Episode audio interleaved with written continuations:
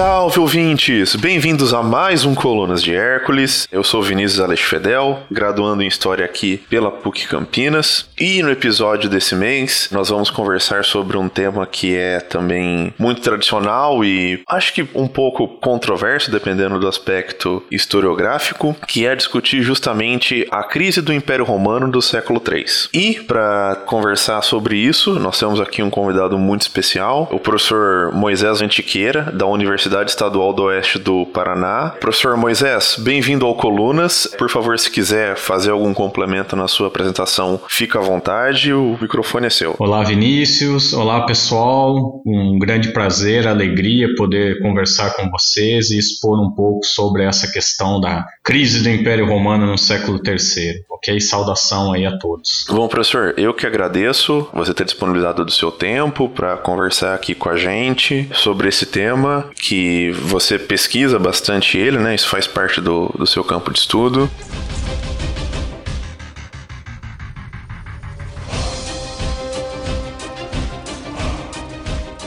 Então acho que é importante, antes da gente contextualizar ou até mesmo debater sobre o aspecto das crises, ou se é que houve uma crise, já dando um pouco de spoiler, eu acho que é importante a gente conceituar um pouco qual que era o estado desse Império Romano no século III, sobre que organização mais ou menos política, socioeconômica nós estamos falando, né? Muito bem. Bom, o Império Romano no século III, ele corresponde a uma estrutura política e social bastante bastante multifacetada, né, que abarca, abarcava, melhor dizendo, um grande conjunto de povos e culturas ao longo, grosso modo, da bacia do mar Mediterrâneo. Então, durante o século III, é importante destacar, nós podemos observar um conjunto de transformações que vieram a transformar esse Império Romano em algo muito diferente do Império do mundo romano do início do século I depois de Cristo, por exemplo. Para a gente pontuar um pouco aqui, esse Império Romano do século III, nós podemos afirmar que corresponde a uma unidade política e territorial que abarca uma sociedade bastante distinta, por exemplo, da época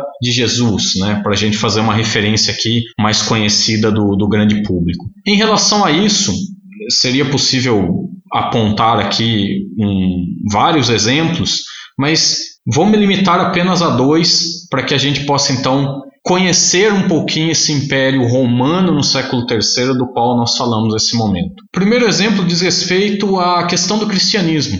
Foi justamente durante o século III que as comunidades cristãs que se encontravam espalhadas em diferentes regiões do império vieram efetivamente a se enraizar, a se consolidar no interior da sociedade imperial. Então, embora essas comunidades cristãs ainda fossem, digamos, coloquemos aqui entre aspas, uma minoria, para que a gente tenha uma ideia, alguns estudos mais recentes apontam que a cidade de Roma possuía durante o século III uma população algo em torno de 700 mil pessoas. Nesta cidade de Roma, cresce Tá? Não é uma estimativa tão precisa, até porque a questão da demografia histórica, sobretudo para a antiguidade, é, é escorregadia, mas acredita-se que nesse mais ou menos 700 mil pessoas, nós teríamos em torno de 5% da população da cidade de Roma vinculada às comunidades cristãs, professando a fé cristã. Então, ok, se trata de uma minoria, porém,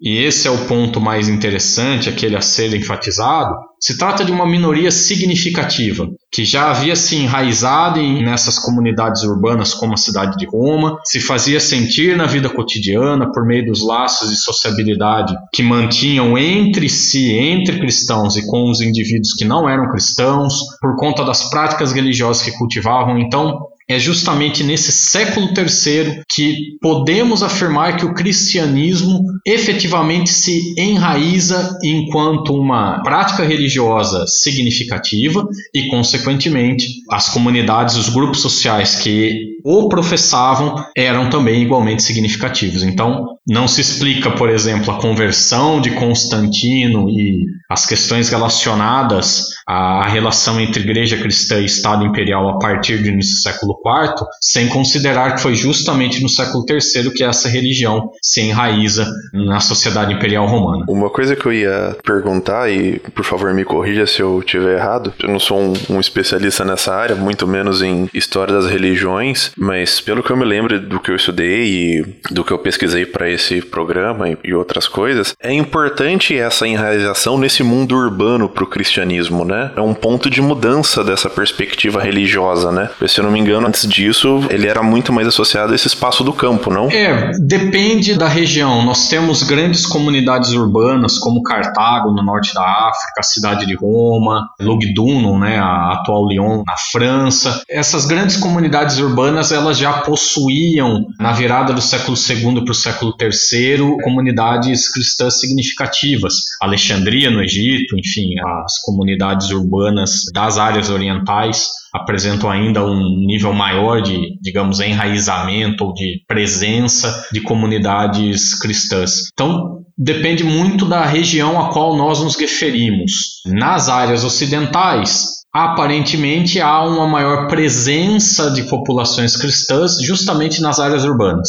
Mas efetivamente essa questão quantitativa, demográfica, digamos assim, ela nos é escorregadia por conta da dificuldade com as fontes. Nós não temos fontes que indiquem essa questão. Né? Então depende muito do local dentro do Império Romano por nós analisar. Você comentou bastante sobre essa questão da organização e diferença. Eu acho importante a gente tentar esmiuçar alguns outros aspectos, como por exemplo a questão econômica. Existia nesse momento uma grande diferença, pegando uma referência que você mesmo usou, dos tempos de Jesus para a organização do século III? De um ponto de vista muito genérico, a estrutura econômica do império está baseada na agricultura. Né? O Império Romano ele é embora ele seja, para usar uma expressão de um historiador francês, um, um, império de cidades, a maior parte da população romana residia nas áreas rurais. Significa dizer, portanto, que a dinâmica econômica ela é, em grande medida,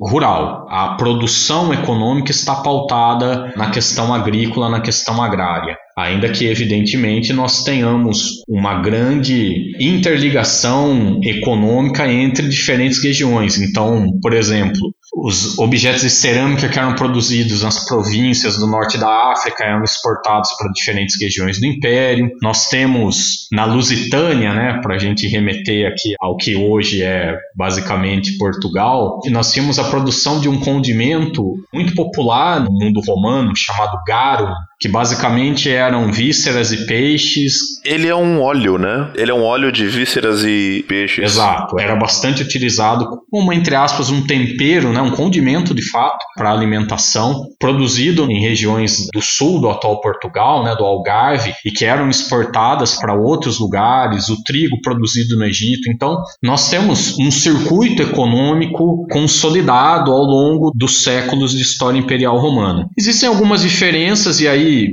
também, mais uma vez, o olhar lançado pela historiadora ele pode explicar. Há toda uma discussão, por exemplo, em relação à produção na Península Itálica, que ela passa a sofrer a produção econômica, artesanal, de cerâmica, enfim, que era produzida, mesmo vinho produzido na Península Itálica, antes da Era Imperial e no primeiro século depois de Cristo, já na Era Imperial, há toda uma discussão se esta economia itálica declina do ponto de vista quantitativo perante a concorrência de produtos que vinham de outras regiões do império, que vinham das regiões propriamente provinciais, o vinho produzido no sul das Galhas, né, no que hoje seria aí grosso modo sul da França. Há discussões relacionadas a essas questões. Agora, de uma maneira muito geral, nós de fato falamos de um império basicamente agrícola. Teremos a partir do finzinho do século III, o surgimento de uma nova relação social e econômica, também essa relação ela surge em regiões como o Egito, se expandem lenta e gradativamente por outras áreas do Império, século IV adentro, que é a questão do colonato. Então nós temos um debate sobre as transformações da mão de obra no campo, né, nas áreas rurais, digamos assim.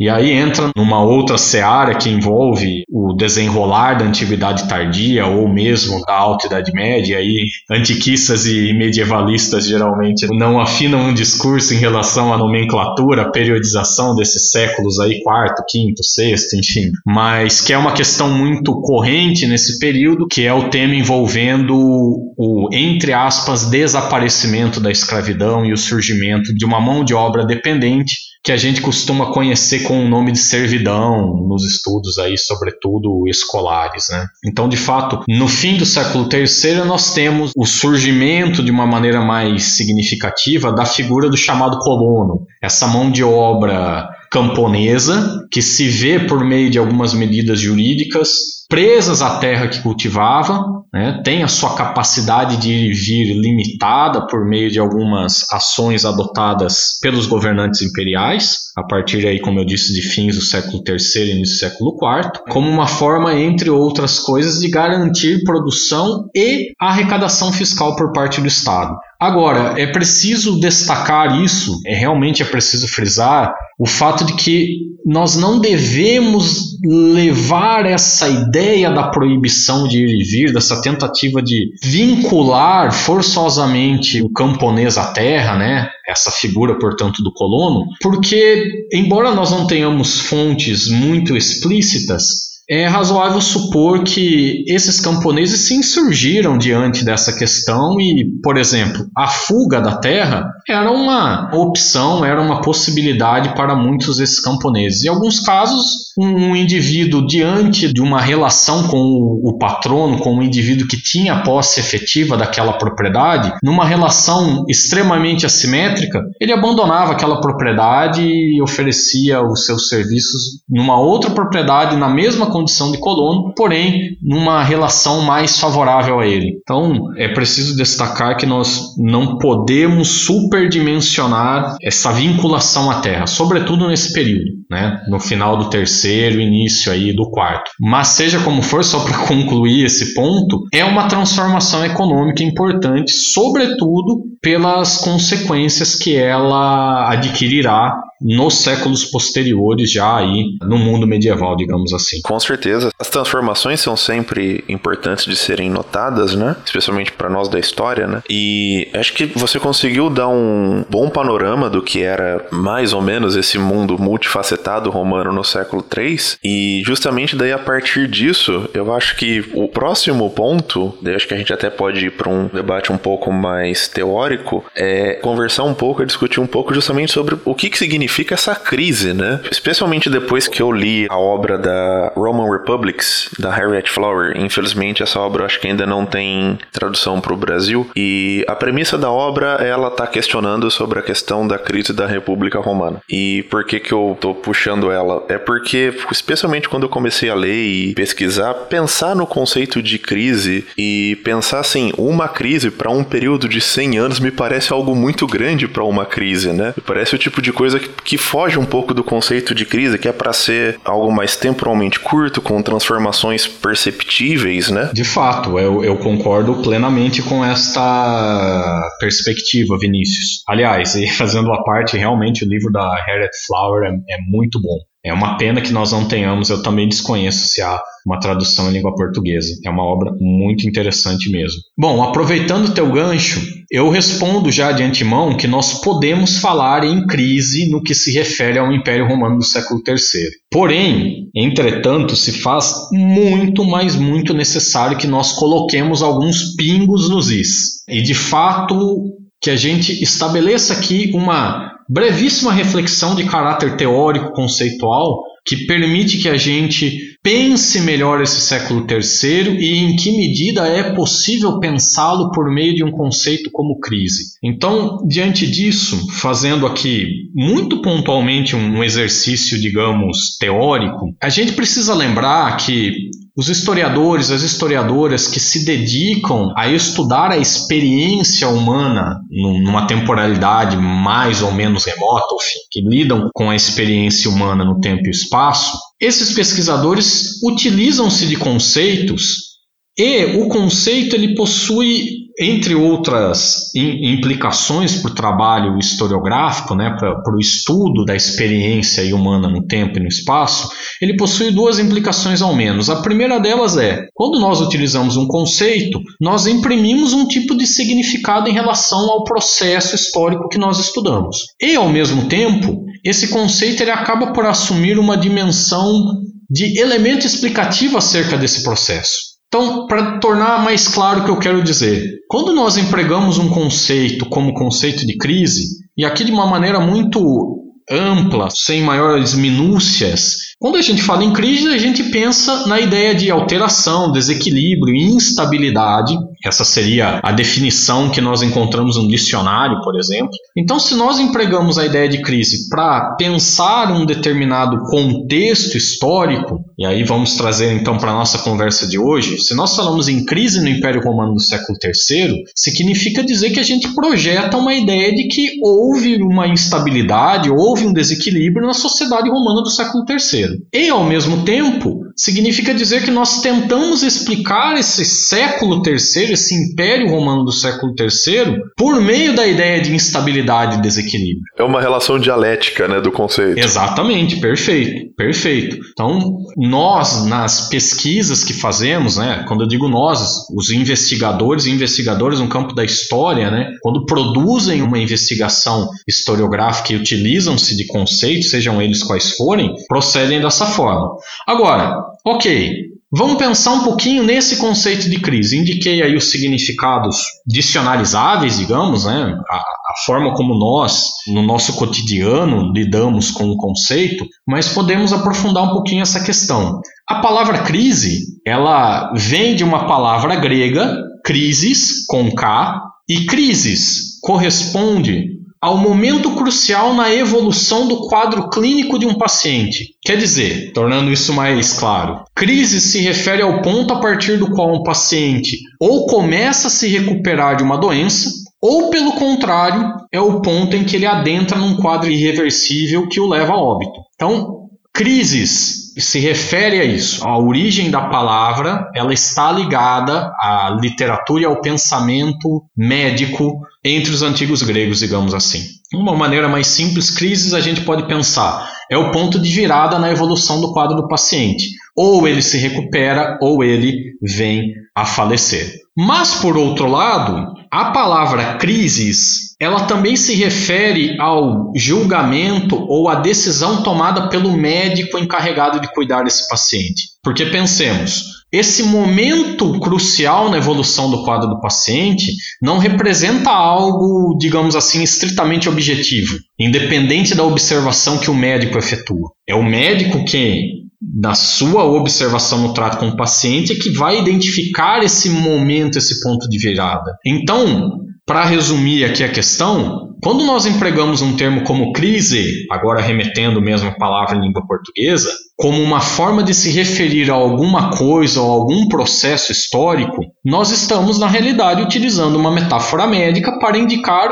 o momento decisivo ou o momento crítico no decorrer de algum processo, no decorrer de algo, e ao mesmo tempo e isso é importante ser destacado, e isso geralmente é o ponto que nós nos esquecemos. Nós tocamos também na questão da decisão ou da resposta a ser dada a este momento crítico. Então, uma crise, ela necessariamente demanda uma resposta. E essa resposta ela não é necessariamente negativa.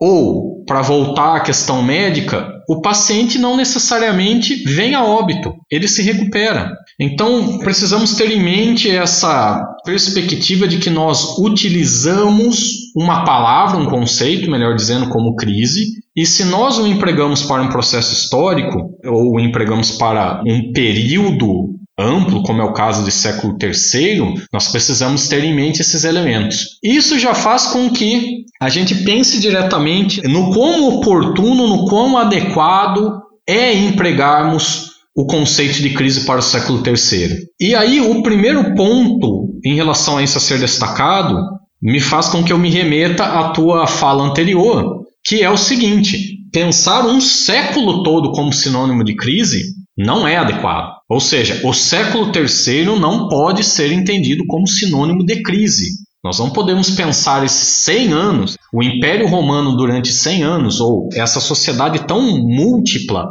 tão multifacetada, como um sinônimo de crise ampla, generalizável e que teria ocorrido ao longo de 100 anos. Então, nós precisamos ter em mente que não dá para pensar nos termos de uma crise do século III. Essa perspectiva tão ampla, generalizante, ela não pode mais ser sustentável. Um segundo ponto em relação a isso envolve uma ideia, e os historiadores e historiadoras já há algumas décadas já questionam e em grande medida já abandonaram essa perspectiva de que o século III corresponde ao, entre aspas, começo do fim do Império Romano nas áreas ocidentais. Que essa crise, então, que se entendia como generalizante, ampla e catastrófica, figuraria como o começo da, do declínio que levou à queda do Império Romano no século V. Então, essa posição historiográfica, essa perspectiva, essa interpretação, ela oportunamente já vem sendo abandonada, ou para ser mais exato, é incomum que algum pesquisador dedicado aos séculos aí do Império Romano tardio ou da Antiguidade tardia ainda defendam esta perspectiva. E ela de fato não dá conta de explicar esta realidade tão múltipla, tão heterogênea que caracteriza o Império Romano do século III. No entanto, dito tudo isso, eu gostaria de destacar que entendo que é possível pensar algumas conjunturas do século III enquanto conjunturas de crise. Portanto, é válido pensarmos ou utilizarmos o conceito, a ideia de crise, para pensarmos determinadas conjunturas ao longo do século III. Para tentar deixar isso mais claro, existe um processo de crise em determinado momento do século III. E, a meu ver, em particular entre os anos de 248 e 272, é possível afirmar que o Império Romano vivenciou um período crítico, vivenciou um processo decisivo que coloca em xeque a própria unidade imperial na orla mediterrânea. Só para finalizar esse ponto, ao dizer isso, ao destacar que há um momento crítico no interior do século III, nós precisamos igualmente destacar as respostas que diferentes grupos sociais que viviam no interior do império naquele momento deram em relação a essa crise. Então, o interessante aqui é pensar que se é possível destacar que, ao menos, digamos, nos meados do século III, é possível pensar em termos de crise, isso tende a nos levar a refletir que essa crise demandou respostas, demandou ações que levaram a mudanças, que levaram a transformações desse império e que mantiveram essa sociedade romana operante, ou, para usar uma metáfora aí lá, da parte de edificações, mantiveram esse edifício em pé. Então, o que nós precisamos levar em conta é que identificar um processo de crise não é atribuir a esse período uma pecha negativa ou declinante, mas é reconhecer a complexidade de uma série de processos que ocorrem entre 248 e 72, que colocam em xeque essa unidade política imperial e, ao mesmo tempo, reconhecer que a sociedade romana, vou usar aqui uma generalização, não é adequada, mas vou usá-la, a sociedade romana respondeu a essa crise. Os diferentes grupos sociais que dela tomavam parte responderam de diferentes maneiras e este mundo imperial manteve-se estruturado. Então é, é, é, essa perspectiva que eu assumo. É possível falar em crise, mas nós precisamos identificar essa crise dentro do século III e caracterizá-la de uma maneira muito clara. E ter cuidado com esse conceito, né? Exato.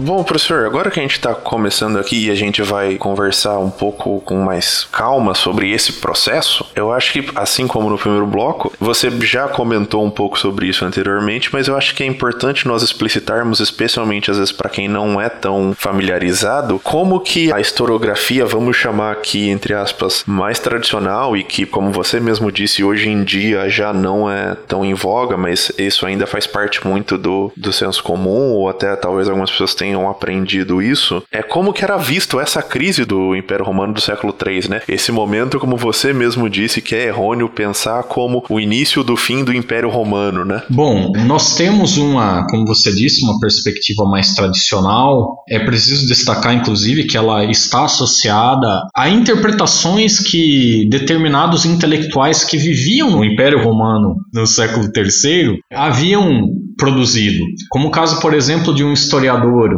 senador, enfim, uma figura importante do ponto de vista das relações políticas nas primeiras décadas do século III, um historiador chamado Dion Cássio, que escreve uma história romana e ele coloca o, o final do reinado de Marco Aurélio Marco Aurélio faleceu em 180 e a ascensão de Cômodo, né, filho de Marco Aurélio, como um ponto de virada e um ponto em que o Império Romano entraria é, num processo de decadência. Então nós temos interpretações que já foram produzidas por intelectuais no século III e acabaram ao longo dos séculos, tá, chegando até a contemporaneidade, é, de uma maneira um tanto quanto a crítica, eu diria, mas claro, nós teríamos aí de pensar nos diferentes historiadores ao longo do tempo que defenderam essa perspectiva e problematizados.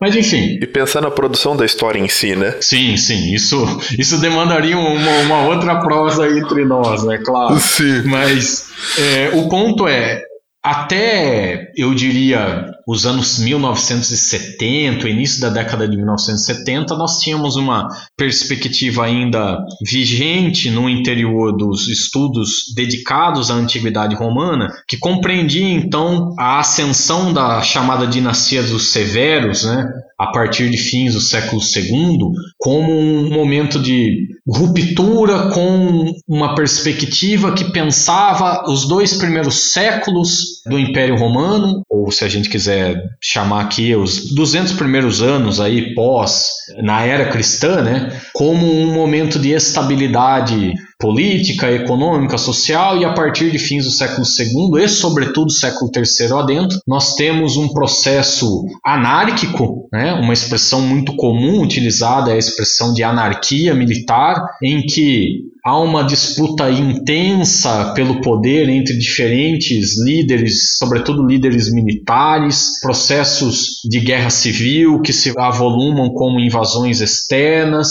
que fizeram com que o Império Romano irremediavelmente tivesse entrado, digamos, numa espiral de decadência da qual ele nunca veio a se recuperar e que teria por ponto final a queda, o desaparecimento do Império Romano nas áreas ocidentais em fins do século V. Então, uma visão que acabava por imprimir um sentido à história romana extremamente homogêneo, uniformizante e que ignorava as diferentes realidades toda a heterogeneidade, toda a diversidade que caracterizava essa sociedade imperial no século III. Então, essa visão catastrófica, homogeneizante, ela passa a ser questionada, e como eu disse no primeiro bloco, de maneira mais do que oportuna, e, sobretudo, a partir dos anos 1990, em particular a partir das investigações de ordem arqueológica, numismática, enfim, ligada à cultura material, foi possível tomar um contato com evidências a respeito das realidades mais regionais e locais desse império. E perceber, por exemplo, né, eu havia dito no primeiro bloco que eu entendo que nós podemos falar num processo de crise, guardado então os matizes já apontados, mas que é possível dizer que há um processo de crise, grosso modo, nos anos 250 e 260. Mas Vejam só, regiões como a província da África proconsular só para geograficamente aqui situar os nossos ouvintes, a província da África pró-consular correspondia ao que hoje é a faixa litorânea de países como a Argélia e a Tunísia parte do litoral mediterrâneo né, do continente africano. Essa região, a província da África pró-consular, ela vivenciou um período de estabilidade social e de expansão econômica durante os anos 250 e 60. Então, diante disso, quando afirmamos, né, eu penso que efetivamente podemos afirmar que as décadas de 250 e 260 correspondem a um período de crise do Império Romano, é preciso ter clareza que essa crise não se fez sentir da mesma forma, com a mesma intensidade e talvez nem mesmo possamos falar em crise para todas as regiões do Império. Então a África pró-consular ela oferece a possibilidade de vermos os limites dessa crise. Porém, para deixar claro, se um exemplo como esse, se esse exemplo relativo à África proconsular serve para nos alertar quanto aos limites da crise, eu entendo que, ao mesmo tempo, nós não podemos deixar de enfatizar a existência dessa crise. A África proconsular, nesse contexto, ela é mais exceção do que regra. Entre outras coisas, já para adiantar um pouquinho, as invasões externas que, de forma recorrente, algumas regiões do Império sofrem nos anos 250 e 60, em particular as regiões ali banhadas pelo rio Reno e pelo rio Danúbio no continente europeu, e a fronteira oriental do Império, no que hoje é a Turquia, a Síria, essas regiões foram sofreram com ameaças ou processos efetivos de invasão militar por parte de povos externos. Uma província como a África proconsular, ela basicamente passou ilesa em relação a isso. Então, é mais do que necessário esses estudos regionais que ganharam força a partir dos anos 1990 e a partir dos anos 2000, eles são fundamentais para que a gente possa pensar toda essa diversidade que caracteriza o século III. Entretanto, nós não podemos tomar exemplos como esse como se fossem regra. Tá? Eu entendo que, ao menos em relação às décadas de 250 e 260, eles são mais exceção do que regra. Nós temos efetivamente um processo de crise ao longo dessas duas décadas, ainda que, enfatizando mais uma vez, não seja prudente generalizarmos essa crise. Sim, e para além dessa questão militar, Existem outros aspectos também que geralmente são colocados como elementos dessa grande crise do século III, né? E aqui eu estou me referindo tanto a questões econômicas e daí mais especificamente a uma crise monetária, né? Uma crise financeira e um outro aspecto que ao estudar sobre esse tema me chamou a atenção sobre também uma crise sanitária, né? Perfeito, Vinícius. De fato, as questões relacionadas, por exemplo, à incessante disputa luta, em particular aí nesse período de mais ou menos 25 anos, duas décadas e meia, do final da década de 240 até o início dos anos 270, um aspecto muito saliente que chama atenção é essa disputa incessante pelo poder imperial. Para trazer um dado para os nossos ouvintes, entre 248 e 272, nós tivemos aproximadamente 40 indivíduos que assumiram ou reclamaram o poder imperial. Assim, é um número que. Absurdo, né? É absurdo, salta aos olhos. Então, é compreensível que esse tipo de dado tenha chamado tanto a atenção dos historiadores e das historiadoras que, lembremos, estudaram ou se dedicaram a isso séculos a fio. Então, é natural que um dado como esse chame a atenção. Porém, é preciso compreender essas disputas políticas articuladas a outras questões. E aí as questões econômico-sociais e ambientais, sanitárias, né, elas vêm muito a calhar para que a gente possa é, compreender e mesmo interpretar essa sociedade imperial romana no século III de uma maneira mais adequada, de uma maneira que permita dar conta desta realidade tão múltipla, tão heterogênea, já enfatizada por nós. Então, por exemplo, do ponto de vista monetário, né, eu vou trazer outro dado aqui que chama muito atenção, desperta muita atenção. A moeda corrente, digamos, o dólar da época romana, vamos colocar assim, era o denário, uma moeda de prata. E aí, para que nós tenhamos uma ideia, no início do século II, vou recuar um pouquinho aqui no tempo, nas primeiras décadas ali do século II, o denário de prata, cujo peso padrão era de mais ou menos 4 gramas e meio. Então imaginemos aqui uma moeda, o tamanho, o diâmetro variável, 21, 22 milímetros, pouco mais de 2 centímetros, com um peso de 4 gramas e meio. Essa moeda de prata ela possuía 90% de pureza. Então nós estamos falando de um objeto cujo peso aí oscilava mais ou menos de 4 gramas e meio, de prata pura, basicamente prata pura, uma cunhagem feita com metal precioso e basicamente prata pura. Quando nós avançamos no tempo, mais ou menos 150 anos, ou seja, vamos agora nos remeter ao século III e ao período de crise desse século III, décadas de 260 e 270, a moeda de prata, que inclusive até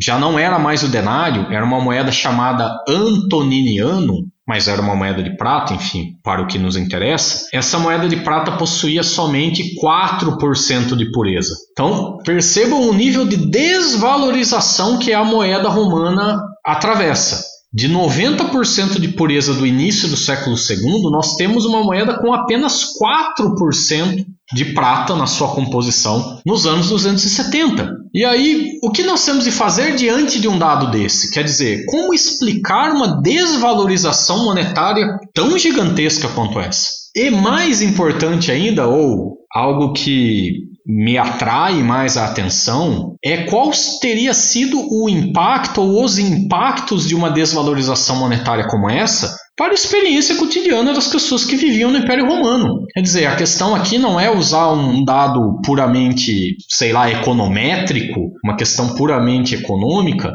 mas sim em que medida nós podemos conhecer algo sobre essa sociedade por meio desse dado. E aí vale a pena então destacar, já havíamos falado isso no bloco anterior, nós temos o Império Romano essencialmente agrário, em que pese toda a importância das atividades urbanas e das cidades, enfim, se trata de um império basicamente agrícola. A maior parte da população que vivia no interior do Império Romano residia em comunidades rurais, em vilas rurais, enfim. E isso faz com que um elemento ao meu ver, bastante útil para pensarmos a questão, esteja relacionado justamente a essa dinâmica da economia agrícola, que é o fenômeno do abandono dos campos de cultivo e, ao mesmo tempo, da concentração fundiária. Então, a gente pensar aqui questões relacionadas, em grosso modo, à economia romana do século III, abordando elementos que dizem respeito diretamente à produção agrícola e aos indivíduos que estavam envolvidos com essa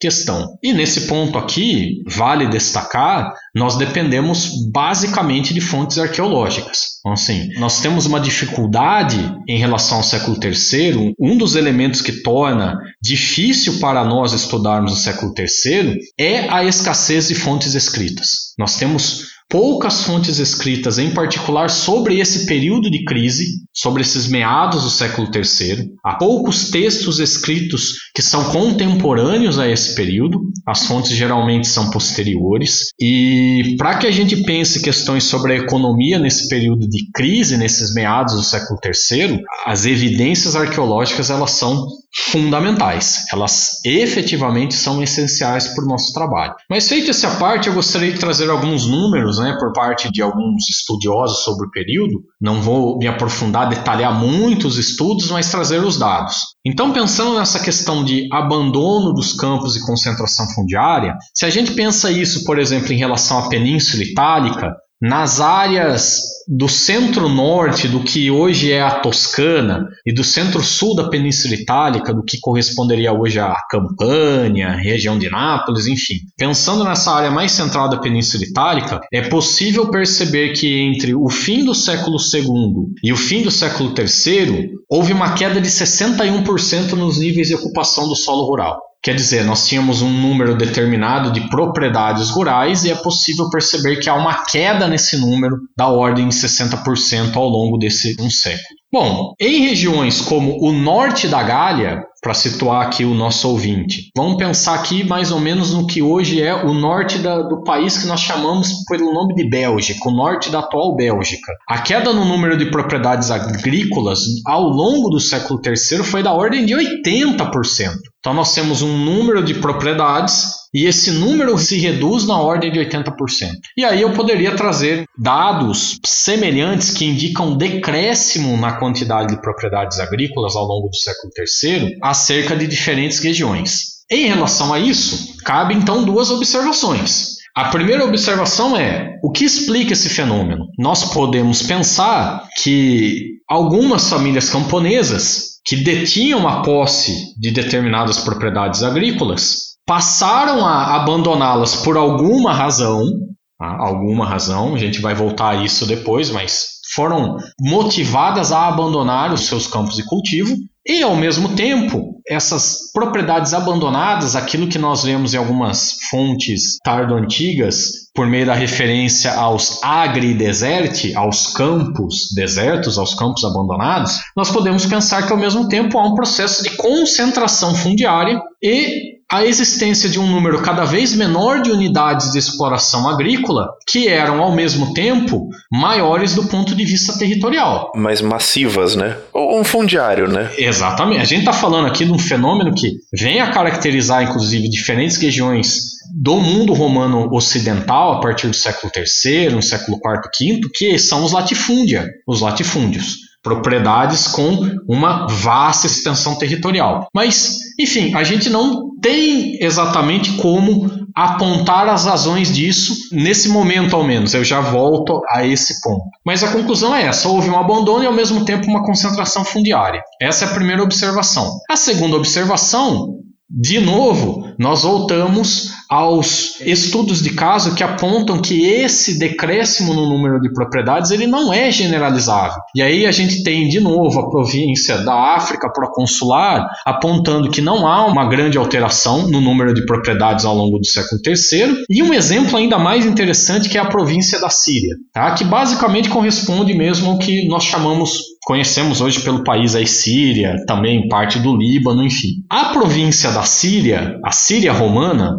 ela foi palco de várias conturbações militares e políticas nas décadas de 250 e 60. Nós temos a ascensão de lideranças que reclamam ou, entre aspas, usurpam o poder imperial naquela área. Nós temos a pressão exercida pelos persas, um império com quem o Império Romano fazia fronteira, digamos assim, nessas áreas orientais uma importantíssima cidade romana localizada na província da Síria, Antioquia, Antioquia nos Orontes, ela foi invadida pelo menos duas vezes pelos persas ao longo dos anos 250 e 60, saqueada, devastada, enfim. Então, nós estamos falando de uma área que se encontrava no olho do furacão do ponto de vista político e militar nesse contexto. Porém, uma província como a Síria não apresenta decréscimo no número de propriedades agrícolas, tal como os estudos atualmente conseguem apontar. Pelo contrário, há um crescimento ligeiro, mas contínuo no número de propriedades, aumenta-se o número de propriedades. Então, vejam, esse século terceiro e mesmo esse período de crise nos anos 250 e 260, ele é extremamente heterogêneo. Enfim, o olhar que nós lançamos para determinada região, determinada província ou mesmo localidade do, do império pode fazer com que a gente repense por completo esse processo que em algumas áreas é de decréscimo quantitativo em outras ocorre justamente o contrário. Mas enfim, Vamos tentar trazer alguma ordem né, para essa massa de dados. Tentemos refletir um pouquinho sobre essa questão. Existe a possibilidade de que nos anos 250 e 260 o Estado Imperial Romano tenha adotado medidas que, para usar uma terminologia moderna, promoveram um arroxo fiscal. Ou seja, o Estado procurou aumentar a sua arrecadação fiscal. É, nós brasileiros conhecemos bem nessa questão, né? É. é. é um pouquinho familiar a nós, né? Há algumas evidências, sobretudo relacionadas à província do Egito, que indicam que já na segunda metade dos anos 240 houve um aumento da pressão fiscal por parte do Estado Imperial. Uma tentativa, então, de aumentar a cobrança de impostos. E aí lembremos o seguinte: se nós estamos falando de uma sociedade cuja dinâmica econômica basicamente se assentava nas áreas rurais, é justamente no que se refere à produção agrícola que o peso dessa cobrança fiscal vai se sentir de uma maneira mais significativa. Então, alguns historiadores, a partir disso, concluem que o abandono dos campos de cultivo ele pode estar relacionado, por exemplo, a uma, uma colheita que ocorre num determinado momento, de repente uma crise hídrica ou mesmo pluviométrica, ou seja, a ausência de um regime de chuvas mais regular, que acaba por tornar o solo momentaneamente pouco fértil, fazendo com que o excedente produtivo que seria extraído pelo Estado, ou seja, aquilo que o Estado falaria, olha, esta é a minha parte por meio da cobrança de impostos, tornasse o cultivo desses solos impraticável. Então era mais interessante para determinada família camponesa abandonar o seu solo para que ela não pagasse, portanto, esse imposto e passasse a viver por exemplo, como um prestador de serviço diário, um jornaleiro, né, para empregar o termo, um indivíduo que prestasse serviço ali na colheita de uma propriedade, fizesse algo relacionado a uma atividade artesanal, do que propriamente manter-se como proprietário numa terra pouco fértil e essa propriedade não produziria os frutos necessários para que esse indivíduo pagasse esses impostos que adquiriram um peso maior. Tá? Então, a conclusão para essa ideia de que houve, para tentar explicar por que em algumas regiões houve um abandono dos campos e uma maior concentração fundiária, seria a maior pressão fiscal exercida pelo Estado, conjugada a períodos, a conjunturas que tornavam inviável que o indivíduo por meio do trabalho com a sua terra, com a sua propriedade, adquirisse os bens necessários para garantir o seu sustento e pagar essas taxações. Então, assim, essa é uma teoria, tá? Sobre isso, uma coisa que eu acho importante mencionar e que a gente só sabe graças a dados atuais e que corroboram essa hipótese é justamente que, que nesse período a gente vai ter algumas mudanças climáticas, né? Que em alguns lugares vão ser afetadas mais, em outros menos, que é a questão de um resfriamento, né, da, da terra e isso com certeza afeta esse mundo que é majoritariamente rural, né? Sim, e esse é um campo de estudos é, mais recente, digamos. Nós temos uma, dentro dos estudos historiográficos dedicados ao século III, um olhar que tem sido lançado mais recentemente sobre essas questões ambientais, climáticas, ou seja, ligadas à paleoecologia, paleoclimatologia, enfim, e que ajudam a explicar essa questão. Agora, é, voltando só, dando um passinho para trás em relação a essa questão da pressão fiscal, é, de novo, os exemplos sobre isso vêm da província do Egito e generalizá-los para todo o império é uma tarefa sempre complicada. Mas há um outro elemento, ao meu ver, esse mais seguro, que ajuda a esclarecer um pouquinho essa questão fiscal, esse aumento da pressão fiscal do Estado e que esclarece justamente a desvalorização da própria moeda, que é o seguinte: em particular entre os anos 250 e 260, nós temos inegavelmente um processo de crise política, disputa entre diferentes indivíduos pelo trono imperial, pela ascensão ao poder imperial. Muitas vezes essas disputas acabaram dando origem a guerras civis, ou seja, exércitos romanos combatendo exércitos romanos. E além disso, nós temos problemas em diferentes pontos da fronteira. As regiões lá do Reno e Danúbio sofrendo com a ameaça por parte dos francos, dos alamanos, as regiões ali do banhadas pelo Danúbio com as incursões promovidas pelos godos, pelos sármatas, pelos érolos e etc, enfim. E no caso do Oriente, essa questão já mencionada envolvendo o Império Persa. Então, do ponto de vista político militar, há uma grande instabilidade nesse momento. E a questão aí é a seguinte: das atividades mantidas pelo Estado romano, e o Estado romano estava longe de ter uma burocracia semelhante aos estados modernos. Tá? É, o número de indivíduos que exerciam função, digamos, entre aspas, burocrática era muito reduzido. Nós não temos rigorosamente nada parecido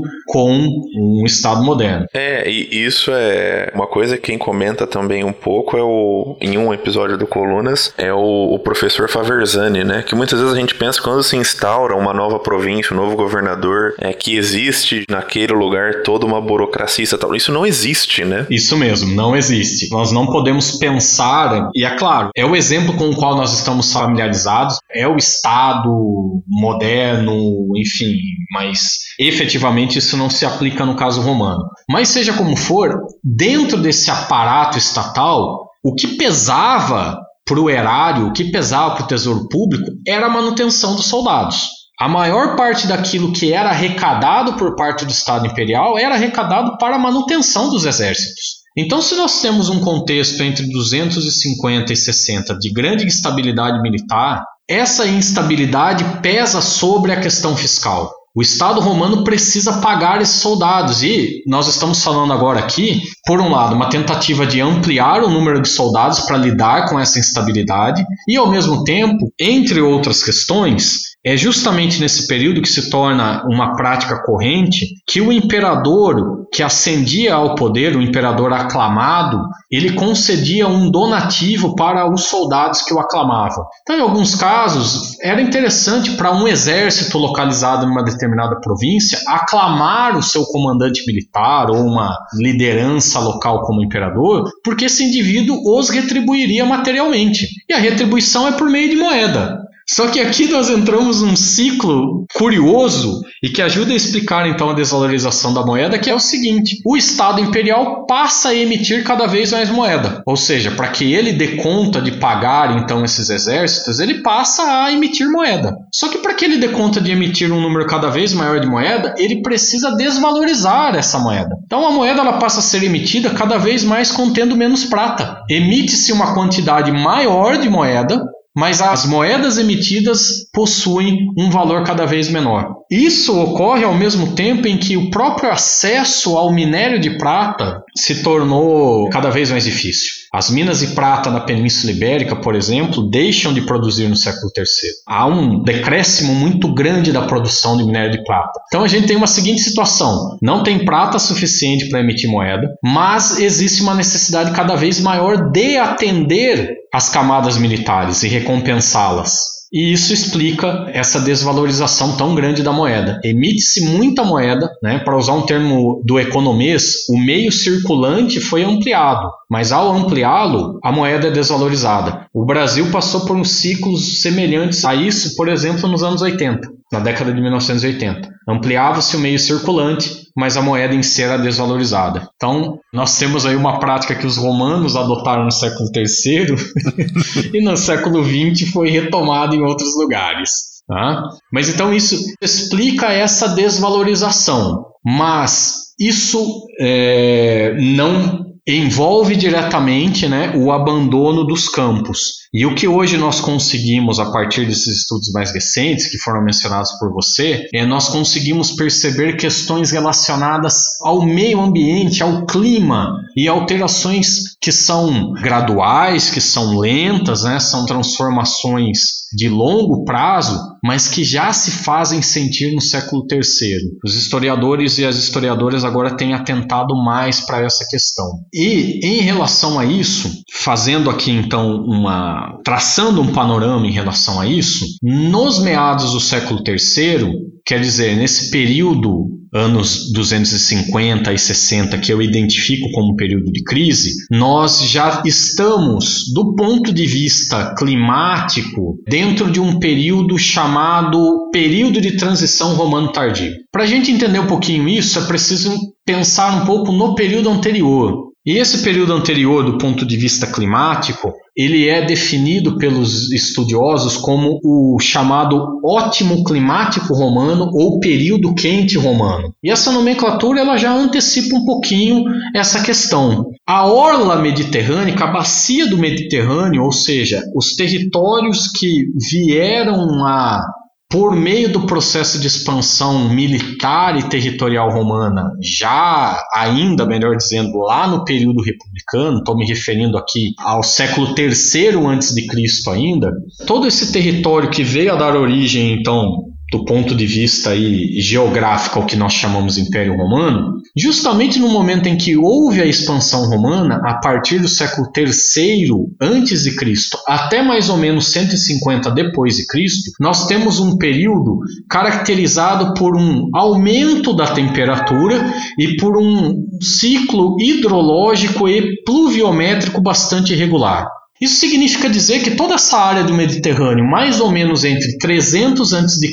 até mais ou menos 150 depois de Cristo, dispôs de condições climáticas adequadas, muito adequadas por sinal, para o cultivo agrícola. Então é curioso, a expansão militar romana, ela basicamente se deu dentro desse período do ponto de vista climático bastante favorável. A questão é que entre mais ou menos, entre aproximadamente os anos de 150 e 450 depois de Cristo, ok? Ou seja, um intervalo de tempo em que o século terceiro se encaixa, um período em que, que abarca o século terceiro, portanto, nós já temos uma fase transicional, como eu disse, chamado período de transição romano tardio, que se caracteriza por instabilidade climática e por uma ligeira diminuição da temperatura, como você apontou anteriormente. Essa diminuição da temperatura ela se faz sentir de maneira ainda mais crítica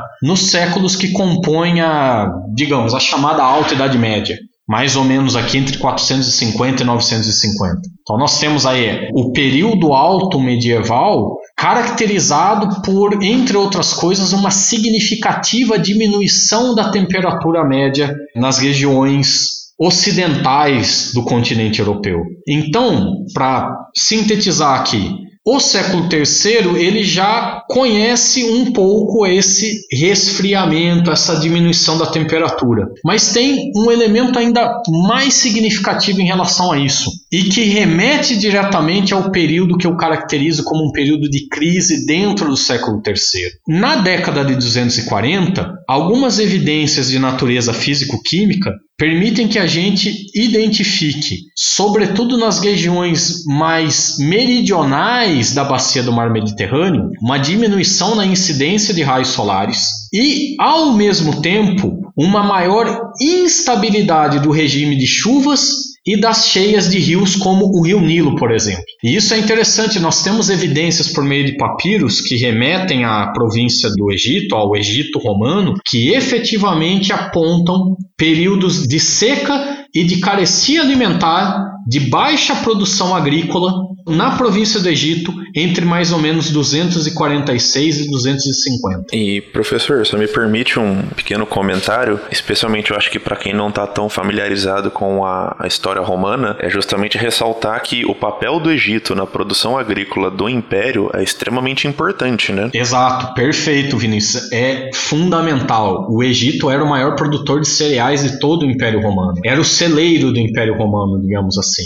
A cidade de Roma, a maior aglomeração urbana né, no século III, que é a cidade de Roma, ela depende em grande medida desse trigo, do cereal produzido no Egito. Então, essa crise ela se faz sentir em outras regiões do império, sem sombra de dúvida. Então vejam, ao mesmo tempo que nós temos essa questão climática, que a tem consequências do ponto de vista econômico, no finalzinho dos anos 240, ali em 249 e já ano 250, como se desgraça pouca não fosse bobagem, essa crise acaba por ser somada a uma outra. E infelizmente eu emprego aqui uma palavra que se tornou comum no nosso vocabulário, que é uma questão pandêmica. Que coisa estranha, nunca ouvi falar disso. então, né, poxa, o que é, né? Ops.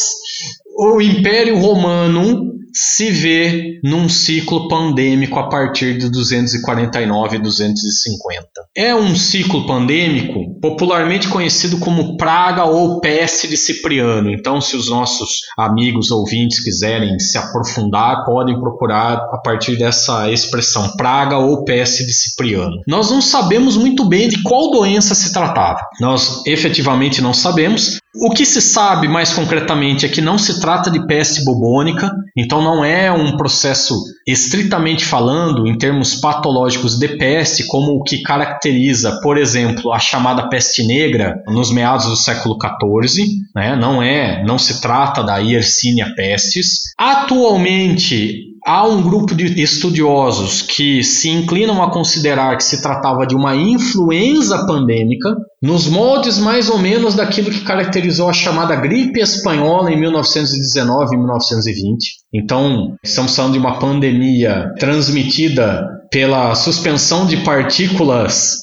é, enfim, rio aqui de nervoso, né? Porque, Sim. enfim, vocês já captaram a questão, né? Bom, retornando ao tema, aparentemente então se trata de um surto de influenza pandêmica que se inicia no que hoje é a Etiópia, atinge o Egito Romano e do Egito Romano nós temos um rastro de contágio numa direção norte-oeste, ou seja, o litoral africano, as províncias romanas localizadas no litoral africano são atingidas, uma cidade cidade como Cartago, né, que se localizava na África proconsular, é muito atingida, Alexandria, Roma, Lyon e outras cidades das províncias ocidentais do Império. Então, de novo, já vem eu de novo aqui com os seus alertas, né? Essa pandemia, ela não atingiu todas as regiões. Então, as regiões mais orientais ali do Império, né, que correspondiam lá na antiguidade à chamada Ásia Menor, a Capadócia, a Síria, elas não foram atingidas ou foram atingidas de maneira muito lateral. Ao contrário das áreas africanas e ocidentais do Império, que essas sim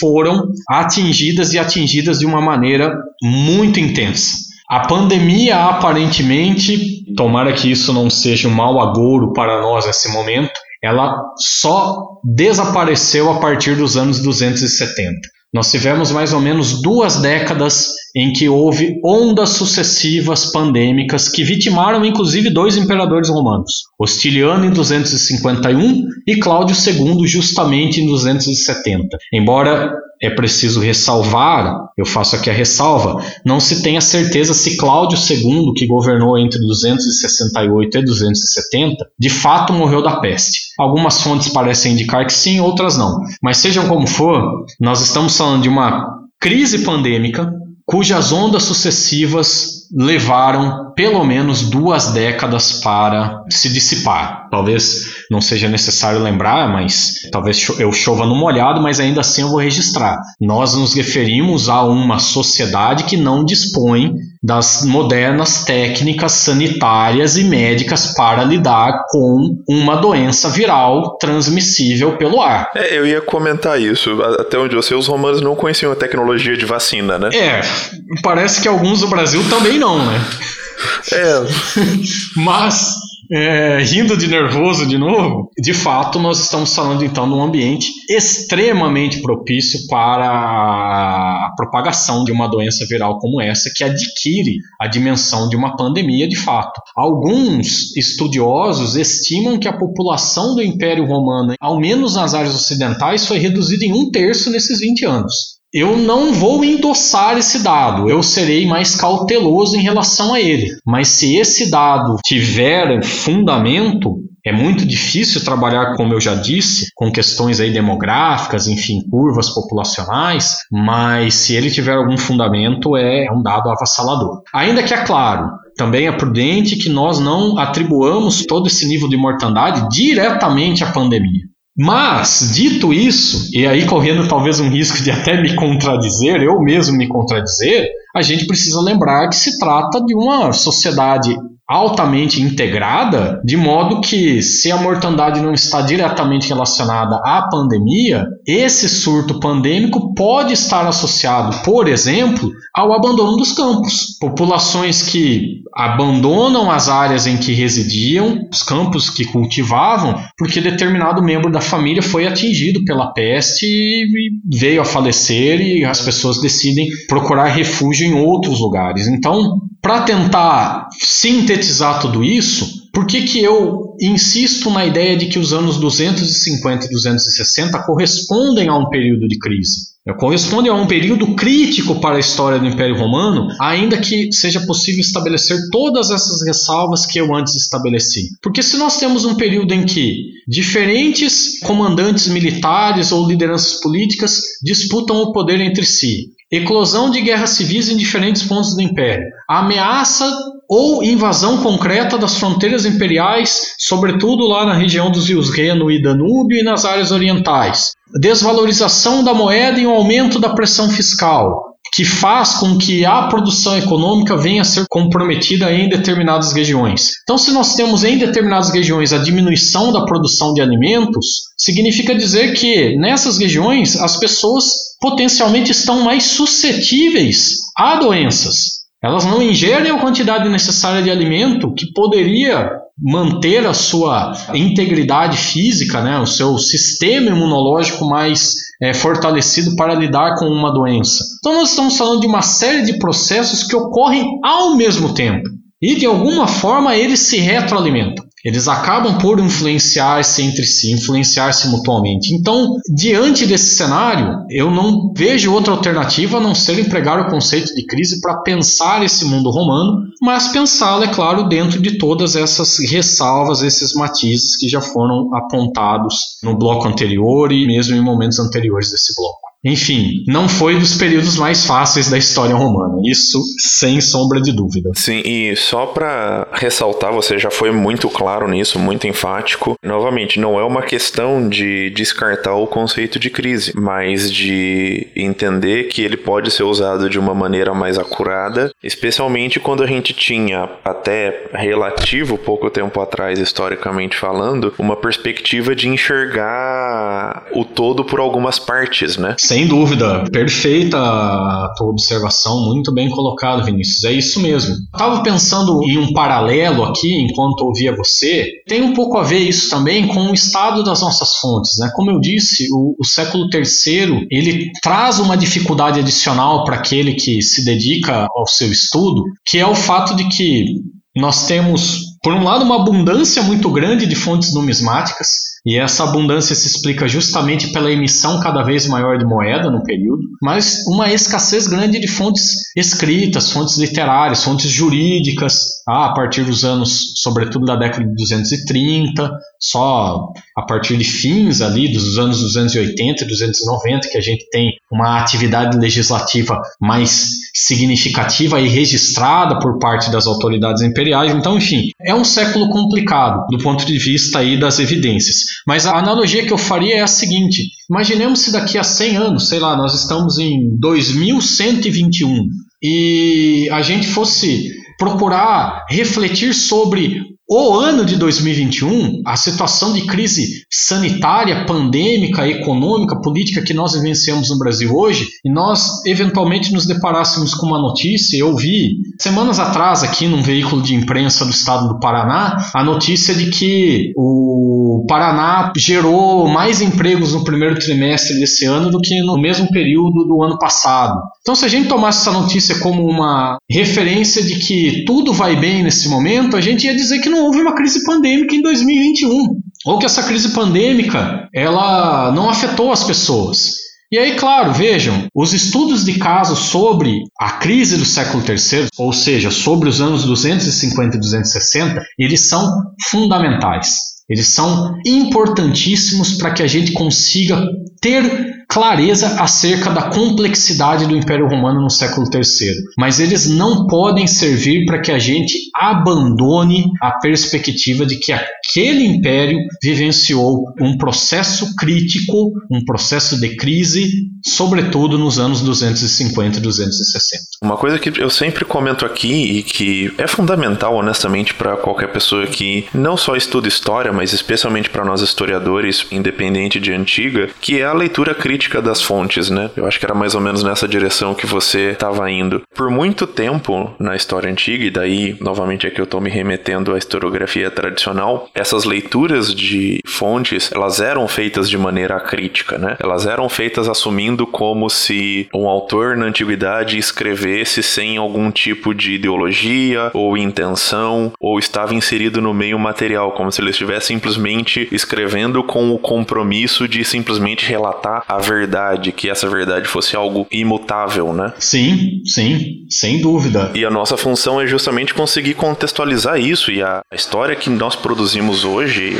e a, a história crítica é justamente isso, são entender e contextualizar esses contextos. Por isso que é importante isso, conhecer a fonte, saber como ela escreve, para quem ela escreve, quando ela escreve e só também para dar um exemplo atual que eu tenho acompanhado que pelo menos nas minhas redes de notícia tem dado bastante discussão, mais específico sobre história antiga. Parece que nesse aparente momento está tendo uma em 2021, está tendo toda uma discussão interessante sobre o quão ruim ou não era o imperador Nero, que é conhecidamente é, como ter sido um mau imperador ou não. Tá tendo uma discussão muito interessante de tentar revisionar ou até que ponto se pode revisionar o governo do Nero a partir de fontes como Tácito, por exemplo, mas enfim, era só um exemplo. É, o, o trabalho de investigação, né, o método que nós aplicamos, né, para lidar com as evidências envolve necessariamente um trato crítico em relação a elas, né? Elas são dotadas de intenções, tá?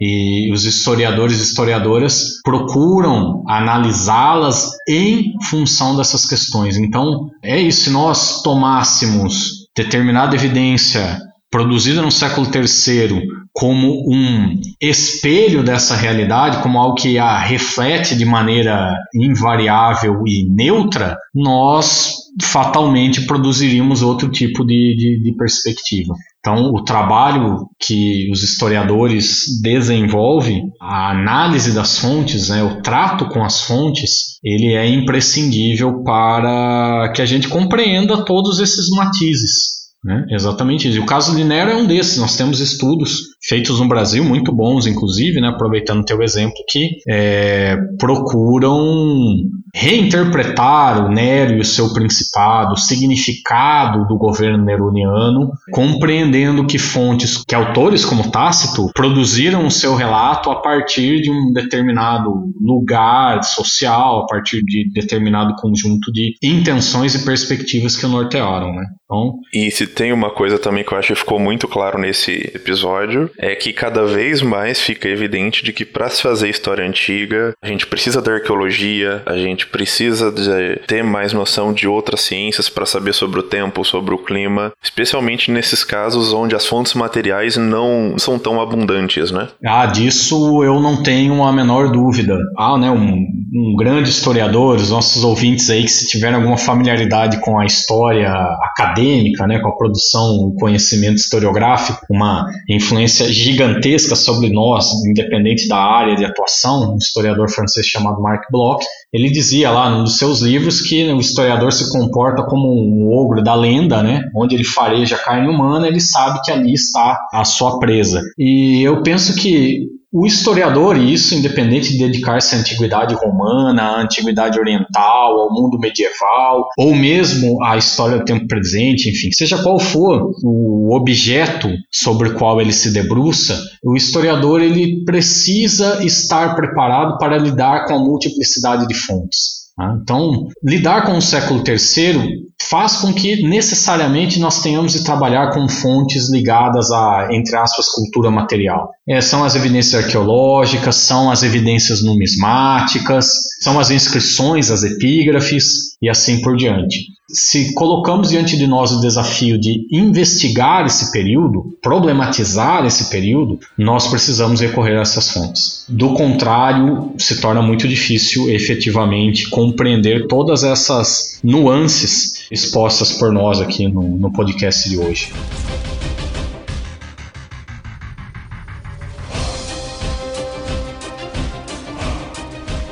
Bom, professor, agora que a gente conversou sobre esse processo, um pouco sobre a parte historiográfica, eu acho que o que resta perguntar, e voltando a um termo que você mesmo usou, como que ficou esse corpo pós essa recuperação? O que, que a gente pode falar sobre isso, né? Em que estado mais ou menos ficou esse Império Romano? E daí, usando novamente os seus termos, após essa crise que você comenta em 250, 260? Pois é, aproveitando essa, né, a, o sentido de crise, né, a metáfora médica, então, que dá origem à palavra, a gente pode dizer que esse paciente se recupera bem. O século IV, em particular, ou boa parte do século IV, ele é caracterizado por estabilidade política e social no interior das províncias que compõem, ou da maior parte das províncias que compunham o Império Romano, tanto na parte ocidental quanto oriental. Então, aqui nós entramos um pouco na questão da resposta, né? Essa sociedade romana imperial no século III, ela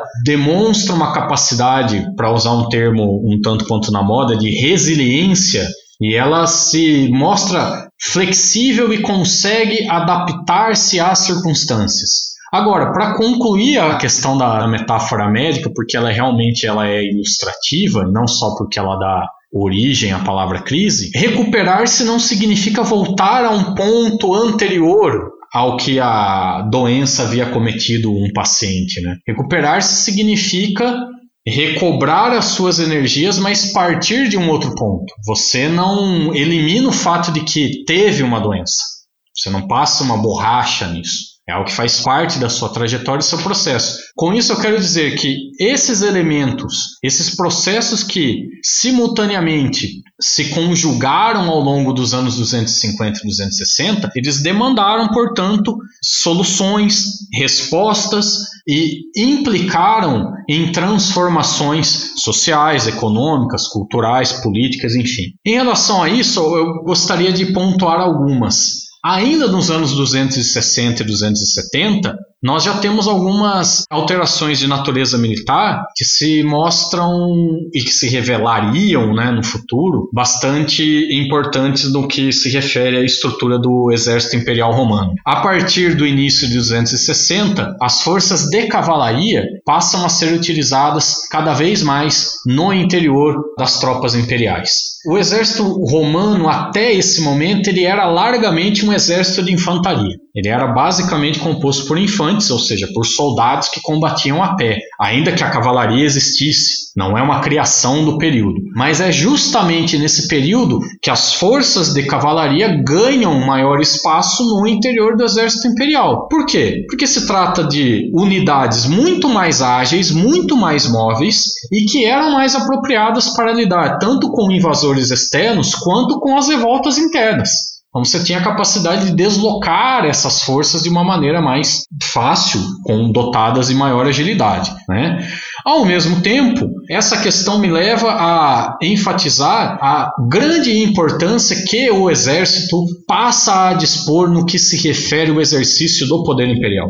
A partir de 260, mas sobretudo 270, a esmagadora maioria dos imperadores romanos são advindos do exército imperial. E isso é um elemento que concretiza, materializa a importância dos grupos militares em detrimento das antigas aristocracias senatoriais que acabavam por, por meio das suas famílias, dar origem a novos imperadores e mesmo chancelar, reiterar o poder imperial. Então, nós estamos falando efetivamente de um processo, e aqui, para dizer a verdade, eu preciso destacar o seguinte: o imperador romano, desde o início da história imperial, é eminentemente um comandante militar. O elemento militar ele é importantíssimo para as práticas e representações sobre o poder imperial. Pensando aqui em longa duração, eu acho que a gente pode afirmar isso até antes do período imperial, mesmo durante a República, o, o cargo de cônsul já era também muito ligado à questão militar. Todos os cargos de liderança romanas eram muito importantes ligados à questão militar, né? Sim, porque o imperium, né, o poder concedido para remeter à questão dos cônsules do período republicano, né, o imperium concedido a ele deles, o império é um poder basicamente de natureza militar.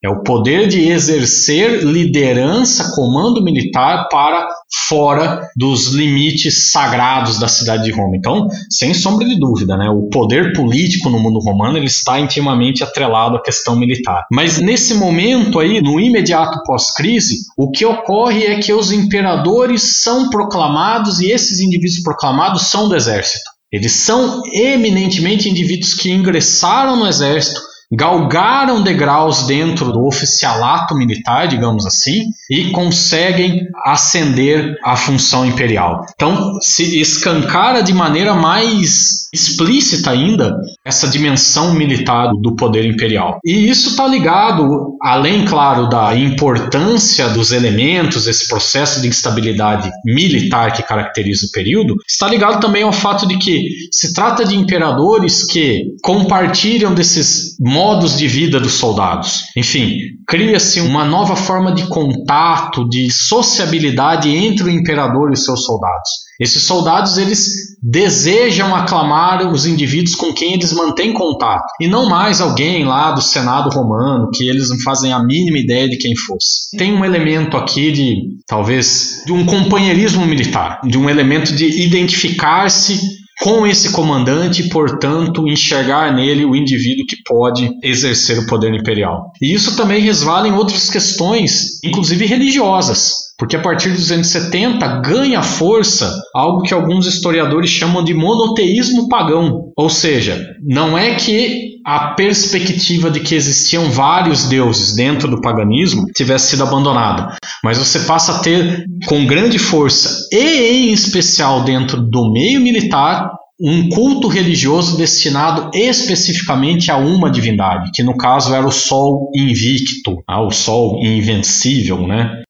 E esse elemento ele acaba por fortalecer essa relação de proximidade entre esses imperadores que são soldados, né? Nós temos até a expressão aí, imperadores soldados empregados para definir esses indivíduos. Então são indivíduos que ao mesmo tempo que são imperadores não deixam de lado esse ethos militar, essa cultura militar. Há uma transformação também nas práticas e nas formas de representação sobre o imperador, sobre a função imperial, e elas estão diretamente ligadas ao processo de crise. Uma curiosidade, professor, e é é uma curiosidade pessoal mesmo. Eu pessoalmente não conheço muito a divindade que você comentou do Sol Invicto. Ela se relaciona de alguma maneira com o Mitra? Sim. Ela guarda relação com cultos mitraicos, que também eram bastante populares no século III entre soldados. Ela guarda alguma relação, mas não se trata da, bom, não se trata da mesma divindade nem, nem relação mitraísmo, mas guarda algumas relações, por exemplo, com a divindade solar que era cultuada por um imperador também do século III, que é Heliogábalo, né, que é um imperador que governou entre 218 e 222 e que promove de maneira muito intensa o culto a esse deus solar, que é um culto siríaco, um culto relacionado à cidade de Êmesa. Enfim, são práticas destinadas a uma divindade solar que apresentam um caráter é, sincrético, digamos assim. Mas esse Deus Sol Invicto ele é uma divindade muito popular entre os soldados aí na segunda metade do século III. É, realmente é um culto que nós temos evidências, em particular epigráficas, que apontam o quão popular essa divindade foi. Né? Tem um aspecto largamente militarizado no culto dessa divindade. Enfim, nós temos essas transformações que elas estão relacionadas à crise. A própria, para mencionar uma e, e encerrar esse ponto aqui, a própria reorganização administrativa e política que o Império conheceria a partir dos anos 280 e 290 por exemplo, a construção, a criação da chamada tetrarquia em 293, quando nós temos um colegiado imperial, formado, portanto, por quatro homens, quatro imperadores, a governar o império em simultâneo. Se tratava de alguma forma de um reconhecimento de um processo que se tornou mais saliente durante os anos 250 e 260 de regionalização do poder. Quando nós tivemos essas aclamações imperiais, vários imperadores em simultâneo sendo aclamados em diferentes pontos do império, isso ocorre em 249 e 50, ocorre no ano de 260, ocorre depois da década de 270 em diante, inclusive. era uma manifestação da necessidade de haver uma presença maior, no sentido mesmo físico, do imperador em diferentes áreas do império. Agora, como a física bem explica que é impossível o mesmo corpo ocupar dois lugares ao mesmo tempo, a solução para isso é multiplicar o número de imperadores. Isso ocorre a partir de 293 e se torna regra. Basicamente, se nós pensarmos até, agora pensando mais estritamente nas áreas ocidentais do Império, se nós pensarmos até o final do século V, a regra passa a ser a existência de múltiplos e simultâneos imperadores compartilhando o poder entre si e não mais o poder concentrado apenas em uma única figura imperial.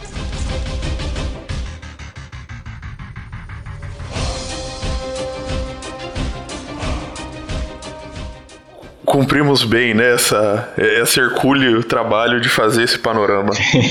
Eu queria agradecer a sua disposição por ter aceitado conversar aqui com a gente. Eu queria já aproveitar e deixar o meu livro de indicação, que é justamente o livro Império Romano no século III, Crises, que é organizado pela professora Samiramis e por você, né? Sim. Esse livro ele está disponível em e-book, né? Ele está disponível no formato Kindle, né? Na Amazon.com.br num preço muito acessível, muito camarada, tá?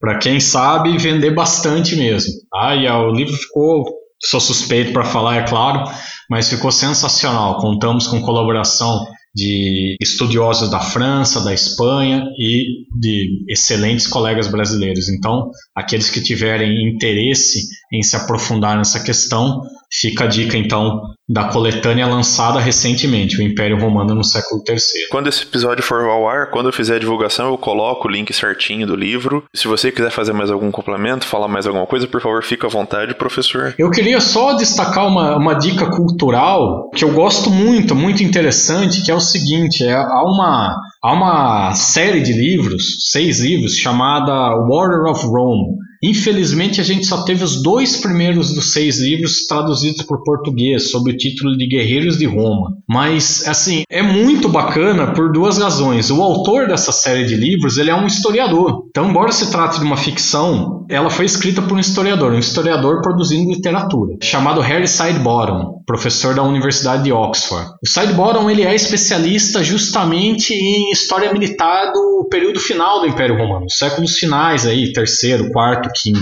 E ele, a partir de uma personagem, de uma figura que efetivamente existiu, chamado Marco Balista, que foi um desses pretendentes ao trono imperial que se insurgem em 260, ele construiu essa história, essa série literária. A história se inicia em 265 e termina em 264, então ela se passa no período da crise, bem no olho do furacão. E, embora a analogia não seja a melhor, mas eu vou explicar por fins mais didáticos. Ela tem muito a ver com, com as crônicas de Gelo e Fogo, digamos assim, tem muito a ver com Game of Thrones. É intriga palaciana, é disputa pelo poder, é derramamento de sangue, é batalhas, enfim. Eu gostei muito de ler, assim, é muito bacana. E me chama atenção porque são raras as manifestações literárias, o cinema, também do cinema, da TV, que abordam o século III e, em especial, esse período de crise. Então, eu deixaria essa dica aqui. Se alguém tiver interesse, procure por essa série de livros, Warrior of Rome. Os dois primeiros livros já foram publicados sob o título Guerreiros de Roma. Vale a pena ler, é muito legal. Eu deixo também o link. Eu pessoalmente eu não conhecia, confesso que eu, eu não conhecia, eu vou atrás. Sobre ficção romana, eu só conhecia, é o que eu mais conhecia é aquela série Os Senhores de Roma. Sim, sim. Que são vários sim, livros. Sim. Não, a maior parte das séries literárias, cinematográficas, etc., não abordam o século III. Assim, há uma escassez muito grande. E esse período da crise, em particular, os meados do século III, eles rendem um caldo muito bom. O Sidebottom me surpreendeu, porque eu conheço os trabalhos dele historiográficos, né? Acadêmicos, né? Os trabalhos acadêmicos. Inclusive, ele tem um em que ele faz uma reflexão sobre Herodiano, que é um historiador que produz uma obra, ele escreve durante provavelmente 248, 9, 250, então é alguém que produz uma história, o momento da escrita se dá nesse início do período de crise. Ele tem um estudo muito bom sobre Herodiano. Mas me surpreendeu quando me deparei com isso e falei, bom, vale a pena ler, né? Porque me chamou a atenção. E, enfim, eu, eu gostei bastante, né? Para quem tem interesse nessa questão meio, entre aspas, Game of Thrones, é um prato cheio, é bem bacana mesmo. Só que infelizmente só até o momento só os dois primeiros dos seis livros foram traduzidos por português, né? Mas se alguém aí consegue ler em inglês, eu recomendo sim. Perfeito. Então a gente encerra por aqui e até a próxima, pessoal.